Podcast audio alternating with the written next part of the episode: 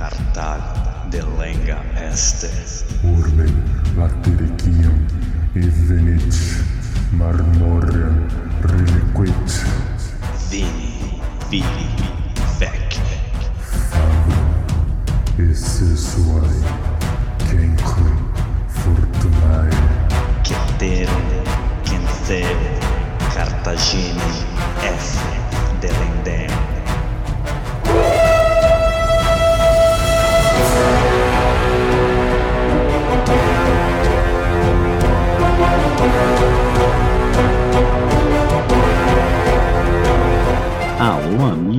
alô, galera! Estamos de volta para o centésimo, vigésimo segundo episódio do podcast Uma Nua e Crua. Quem vos fala é Bruno Prandi, seu apresentador e editor deste humilde podcast. E pro nosso mural de recados, Mural de recados Roma nua e crua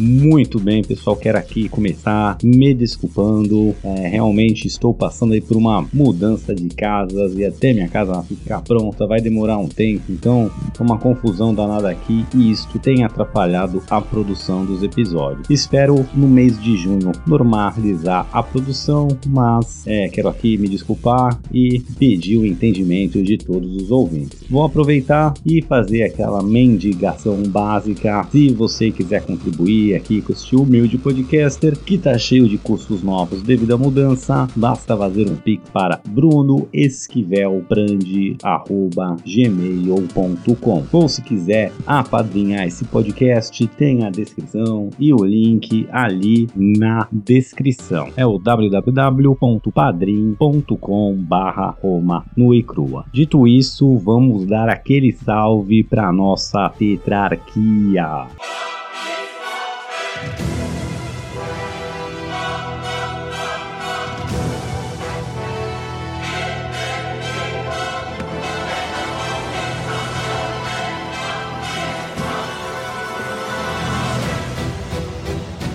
Imperator Maximus Nicolas Frandi. Nossos Césares Lucas Frandi, Álvaro Desidério e César Casolari. Recapitulando. Pessoal, no último episódio a gente viu a treta entre Otávio Otaviano e Marco Antônio escalar. Primeiro ali a treta política, a treta retórica vai escalando, principalmente quando expira ali o título do triunvirato para os dois. No ano que se expira esse triunvirato, o Otávio Otaviano se elege cônsul, começa com discursos inflamados contra Marco Antônio e contra Cleópatra. Esses discursos são respondidos à altura com comparsas ali, com parceiros do Marco Antônio, com seus aliados ali no Senado, lendo as respostas inflamadas também de Marco Antônio, com graves acusações a Otávio Otaviano, e essa treta vai escalonando cada vez mais. Bom, acaba este ano e Marco Antônio consegue eleger no ano seguinte, 31 a.C., dois cônsules aliados seus. E eles então passam leis e tentam censurar e proibir o nosso Otavinho Vida Louca de fazer discursos ali contra Marco Antônio no Senado. E Otávio então mete o louco, convoca uma reunião do Senado, chega lá armado, chega lá com capangas e essa quebra de protocolo faz um terço ali do Senado e os dois cônsules do ano partirem para Alexandria, quebrando ali de vez a paz civil entre os dois. Bom, a guerra ainda não foi declarada, mas um desertor ali de Marco Antônio chega com notícias quentinhas sobre as doações de Alexandria, sobre o testamento de Marco Antônio que estava guardado no templo das Virgens Vestais em Roma. O Otávio então invade o templo, pega esses documentos, lê em praça pública e vê o nível de abandono de Roma que Marco Antônio deixa. Ele pede para ser enterrado em Alexandria e outras cositas más, como trata seus filhos como Cleópatra como legítimo, né? Doa metade do mundo romano plano para eles. Então, assim, pega muito mal e isso convence o que sobrou do Senado a então declarar guerra contra a Cleópatra. Mas Marco Antônio, lógico, comprou do lado dela e essa guerra contra a Cleópatra era só uma desculpa para poder tretar com o Marco Antônio sem declarar uma guerra civil. E foi ali que paramos. Bora pro episódio de hoje. Roma, Roma, Roma, Roma. Roma, nua e crua. Muito bem, pessoal. Quero começar aqui fazendo uma retrospectiva junto aqui com o Marco Antônio para entender um pouco a perspectiva ali do lado dele. Mas desde que Júlio César foi assassinado, o Marco Antônio esperava que ele seria o sucessor. Afinal, ele era ali o principal general, o principal lugar-tenente do Júlio César, né? Lutaram muitas batalhas juntos. Os soldados do Júlio César tinham respeito e admiração pelo Marco Antônio, então ele tinha certeza que seria o sucessor direto, não apenas político e militarmente, mas que ele também estaria ali na herança do JC que ele seria também legalmente o herdeiro do legado de Júlio César. Ai, que burro, dá zero pra ele. Porém, ao ler o testamento de Júlio César em praça pública, para choque de todos, principalmente do Marco Antônio, tinha sido Otávio Otaviano, até então um sobrinho neto eh, de Júlio César, provinciano, desconhecido da cena política, bem moleque, então na época ali da morte de Júlio César, ainda com apenas 19 aninhos, e ele adota o Otávio Otaviano, né, o tornando seu herdeiro legítimo e também deixa ali grande parte da sua herança, maior parte da sua herança para Otávio Otaviano, deixando assim seu nome, seu legado e seu dinheiro para seu sobrinho neto e deixando o Marco Antônio ali a ver navios. Isso, lógico, não era bem o que o Marco Antônio esperava, mas ele ainda tinha a admiração das tropas e, por assim dizer, o controle delas, uma vez que Otávio Otaviano, além de piazinho, não tinha experiência política, nem, como já vimos aqui, nenhum talento militar nato. Então, desde o começo, né, o Otávio Otaviano aceita os títulos, aceita a herança, parte para Roma, compra essa briga aí com Marco Antônio e também, primeiramente, com os libertadores, as pessoas que assassinaram Júlio César. Ele chega em Roma, uma, o Tonhão segura ali a herança dele, tenta passar a perna de todos os jeitos possíveis e meio que já se colocam como rivais desde o começo. Porém, naquele momento ainda era um momento ali em Roma, onde os inimigos de Júlio César estavam conspirando para tomar o poder, fazendo arranjos e costuras políticas para tal. Conspiração, bumbum conspiração. E Marco Antônio e Otávio Otaviano sendo jogados um contra o outro pela esperteza de Túlio Cícero e por outros atores ali no Senado. Eles então, vendo isso, se juntam, derrotam os libertadores, derrotam depois Sexto Pompeu e após derrotar os libertadores, eles dividem o mundo romano ali entre o triunvirato, depois o Lepto vai ter a ser expulso, mas basicamente o Otávio Otaviano ficando com o Ocidente e o Marco Antônio com o Oriente barra da Grécia para Ásia. E Marco Antônio tinha planos gigantes, vamos lembrar né, que com a morte de Júlio César, antes da morte ele estava planejando a invasão de Parta para vingar a primeira tentativa romana de invadir o Império Parta com Marco Licínio Crasso, que comete o erro crasso e é derrotado de maneira humilhante e Júlio César pretendia vingá-lo porque os partas tomaram as águias romanas ali os estandartes, isso era inaceitável. Bom, vencido os libertadores e com a divisão ali do mundo romano entre Marco Antônio e Otávio Otaviano, os planos de Marco Antônio era sim conquistar o Império Parta e daí sei lá o que, talvez voltar-se de novo contra Otávio Otaviano ou viver uma vida de luxo e esplendor no Império gigantesco onde ele desvencilharia a parte oriental de Roma e transformaria numa dinastia pessoal. E teve boatos que eu ainda estava na pior. Essa é a minha leitura, não necessariamente os fatos são assim, mas é como eu vejo, então vou deixar aqui também bem explicado que há outras versões, ninguém sabe ao certo como seria o mundo se algum evento tornasse diferente. Porém, não tornou, e conforme Marco Antônio falha na sua tentativa ali de tomar Parta, também sofre uma derrota humilhante. Ele também é traído por Otávio Otaviano, porque na guerra contra o Sexto Pompeu, se vocês lembrarem aqui que foi Otávio Otaviano que tocou, ele faz uma troca troca de ativos militares com o Marco Antônio, né? O Marco Antônio manda ali 200 barcos de guerra pro Otávio Otaviano, que em troca promete mandar para Marco Antônio e para sua invasão de Parta oito legiões romanas. O Marco Antônio manda os barcos, mas o Otávio Otaviano nunca manda essas legiões. Não dá para dizer que essa passada de perna do Otávio Otaviano de não mandar as legiões comprometeu a campanha, visto que Marco Antônio invade Parta com mais de 100 mil soldados, com mais de 20 legiões, então não foi exatamente este o problema. A gente já passou por outros episódios explicando essa tentativa frustrada da invasão de Parta por Tonhão. Bom, depois dessa tentativa frustrada e de não receber as tropas que o Otávio Otaviano tinha planejado lhe mandar, o Marco Antônio começa a fazer movimentos claros contra a posição de Otávio Otaviano, uma delas, né, as próprias doações de Alexandria que a gente já abordou aqui, mas também ele começa a construir uma marinha e uma marinha gigantesca. E, né, isso gera dúvida porque, segundo o Marco Antônio, ele estava ali em Alexandria planejando novamente a invasão do Império Parta. E para que você precisa de uma marinha para invadir o platô iraniano ou os desertos da Mesopotâmia ainda é um mistério para geral.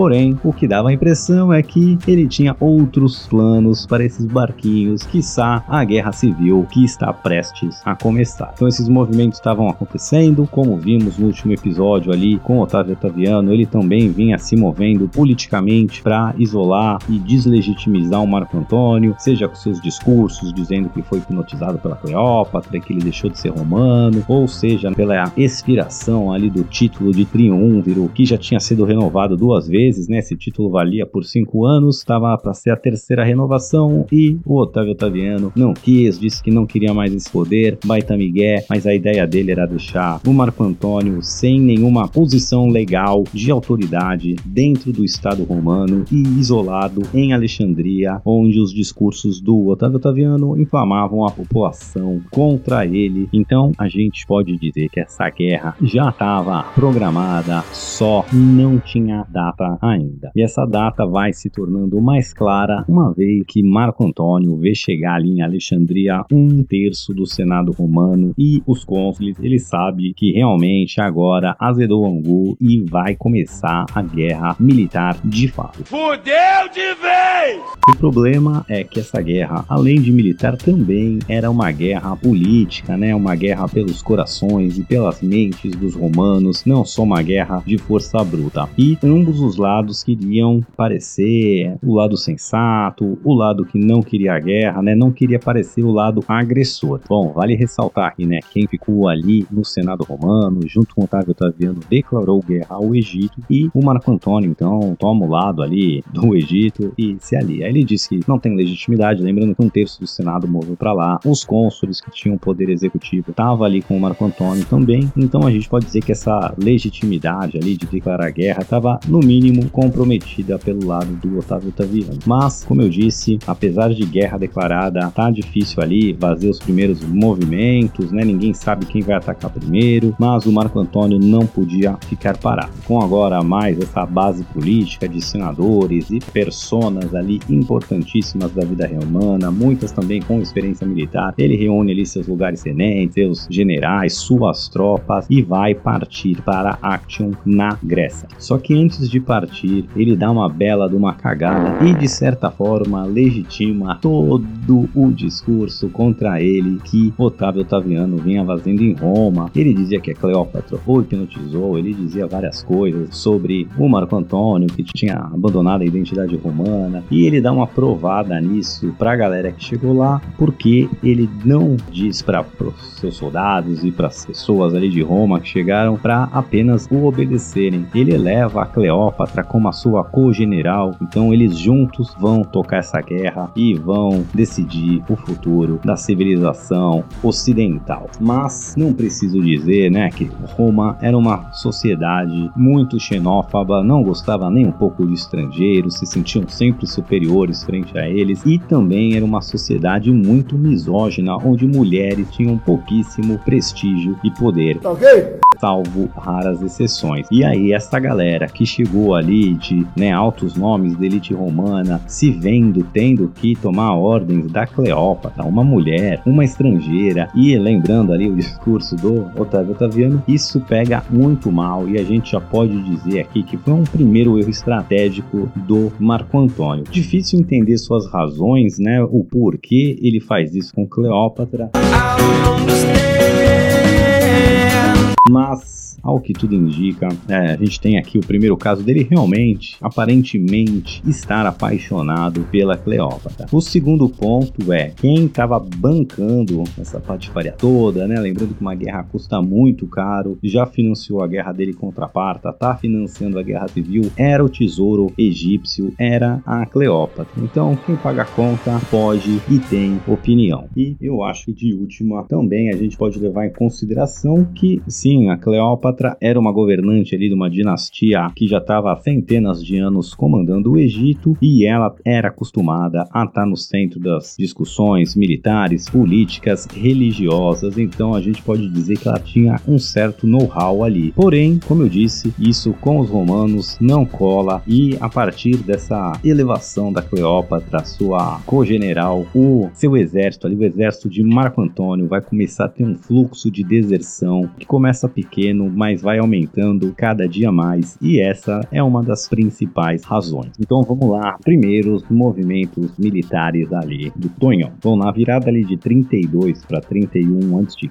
ele vai movendo ali as suas tropas para o Golfo de Arta, ou também conhecido como Golfo Ambraciano. Esse golfo ali fica no Mar Jônico, ali ao sul da Itália, da Grécia, sul do Mediterrâneo, e consenso militar geral, né, dizia que a melhor, o melhor ponto ali para você cortar os suprimentos da Itália ou para se posicionar militarmente seria na costa do Mar Adriático. Difícil entender a razão dele ir para esse Golfo de Ácio, uma vez que não, não parecia uma posição muito estratégica e esse Golfo também tinha o que era conhecido ali como a Porta de Ácio. E é ali um, chama um, esse Golfo é uma, posso dizer assim, um recorte ali dentro de uma posição continental e é fácil você isolar e, e fechar aquela saída. Era como posso dizer assim, uma baía e podia ser mais facilmente travada ali. Então, o, até o Marco Antônio, para evitar ficar num ponto ali que podia ser facilmente encurralado, ele tem que espalhar suas tropas ali por todo esse golfo de Arta, tomando várias posições a fim de não ficar encurralado. Porém, ele dentro desse golfo fica numa posição vulnerável para ser cortado ali pela marinha do Otávio Otaviano. Além de não querer parecer o agressor, né, que parece ser uma das razões para ele ter se instalado ali no Mar Jônico ao invés do Mar Adriático. Outro ponto, parece que ele queria também manter as suas rotas de suprimentos que vinham do Egito de forma mais é, concentrada, de forma mais protegida. Se ele fosse lá para o Mar Adriático, ele ia depender muito mais de navios e ia depender de uma logística muito mais complexa. Mas de qualquer forma, ele deixa aí pro Otávio Otaviano e o nosso Marcos Agripa, ali o braço direito do uh, Otávio Otaviano para as questões militares, ou a passagem ali né, da Itália, do porto de Brundisium para a Grécia, que seria o porto de Dirráquio, que seria a menor distância entre esses dois países, e também é uma rota que protegida ali, fica fácil de ser é, suprido no seu exército, tem linhas logísticas bem estabelecidas. Então ele deixa esse caminho aberto, não sabemos bem as razões, aparentemente questões né, de não parecer o agressor, questões de linhas de suprimento e talvez também ter uma rota de fuga ali para Alexandria de certa forma mais fácil caso as coisas deem errado. Bom, Otávio Otaviano sabia que essa guerra seria dificílima e que Marco Antônio, nosso Tonhão, era um general muito melhor que ele e também possuía mais recursos e mais homens, né? Ali os recursos financeiros de Alexandria realmente eram vultuosos e toda ali o leste, a né? Mas das províncias romanas do leste, elas eram mais populosas, é, então era mais fácil tirar recursos humanos e elas eram também mais ricas, mais fácil de tirar recursos financeiros e suprimentos, provisões ali para a guerra. A única vantagem que o Otávio Otaviano tinha de fato era a sua marinha, era a sua frota naval, que era mais numerosa que a de Marco Antônio, mas Marco Antônio tinha mais barcos maiores e potentes. O meu é maior que o seu.